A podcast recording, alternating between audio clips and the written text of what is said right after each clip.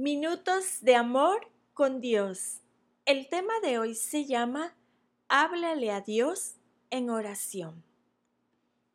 En realidad, muchos nos hemos preguntado, ¿cómo debo orar? ¿Hay un modelo que puedo usar? Si hablo a Dios, ¿lo escucho de manera audible? ¿Es un diálogo? ¿Cómo hago para hablar con Dios?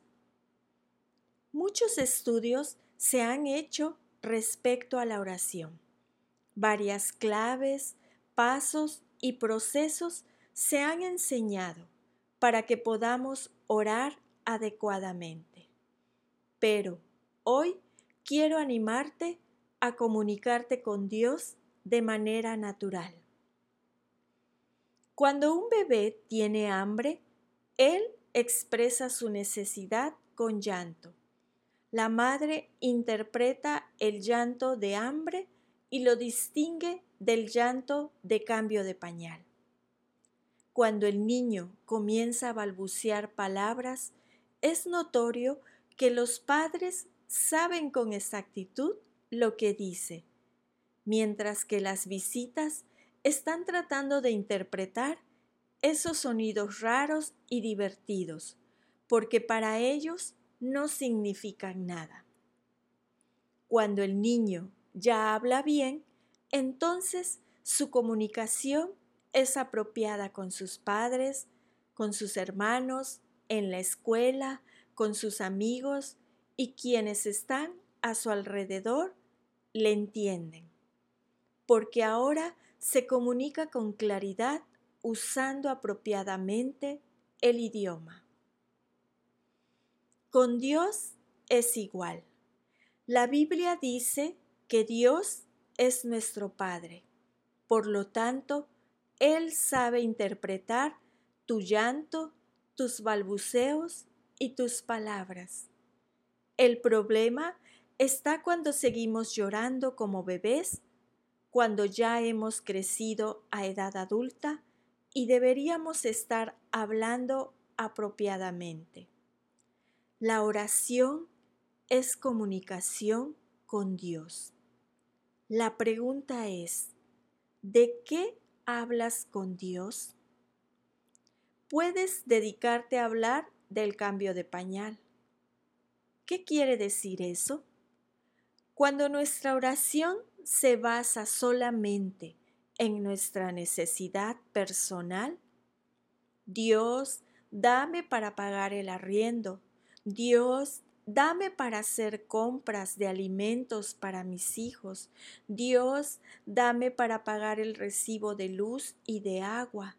Dios, dame para pagar la cuota del carro. Dame, dame, dame. Bebés pidiendo alimento y cambio de pañal. Dios no nos hizo para que permanezcamos solo pidiendo para sobrevivir.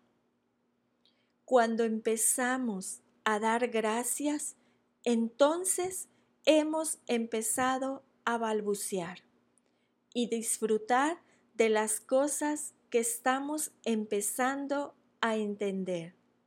Dar gracias por la vida, dar gracias por el cuerpo que tenemos, dar gracias por el cónyuge que tenemos, dar gracias por los hijos, dar gracias por el trabajo, porque hay alimento, porque tenemos un día más de vida. Entonces hemos empezado a entender que hay algo más. Cuando nos interesa el propósito eterno de Dios, cuando sabemos que se nos entregó el ministerio de la reconciliación, entonces nuestra oración tendrá otra dimensión. Ahora estamos involucrados en los negocios de nuestro Padre. Empezamos a orar ya no desde nuestra crisis, sino desde lo que trasciende para la eternidad. Hoy te invito a reflexionar. ¿En qué tipo de oración te encuentras? ¿A dónde quieres llegar? Decide comenzar un tipo de oración que realmente te lleve a entender los planes de Dios para tu vida y cómo puedes ser parte activa del Ministerio de Reconciliación. Allí manifiestas en plenitud dónde está tu confianza. Y la lectura se encuentra en el libro de Salmos, capítulo 62, versículo 8. Oh pueblo mío, confía en Dios en todo momento. Dile lo que hay en tu corazón, porque Él es nuestro refugio. Amén.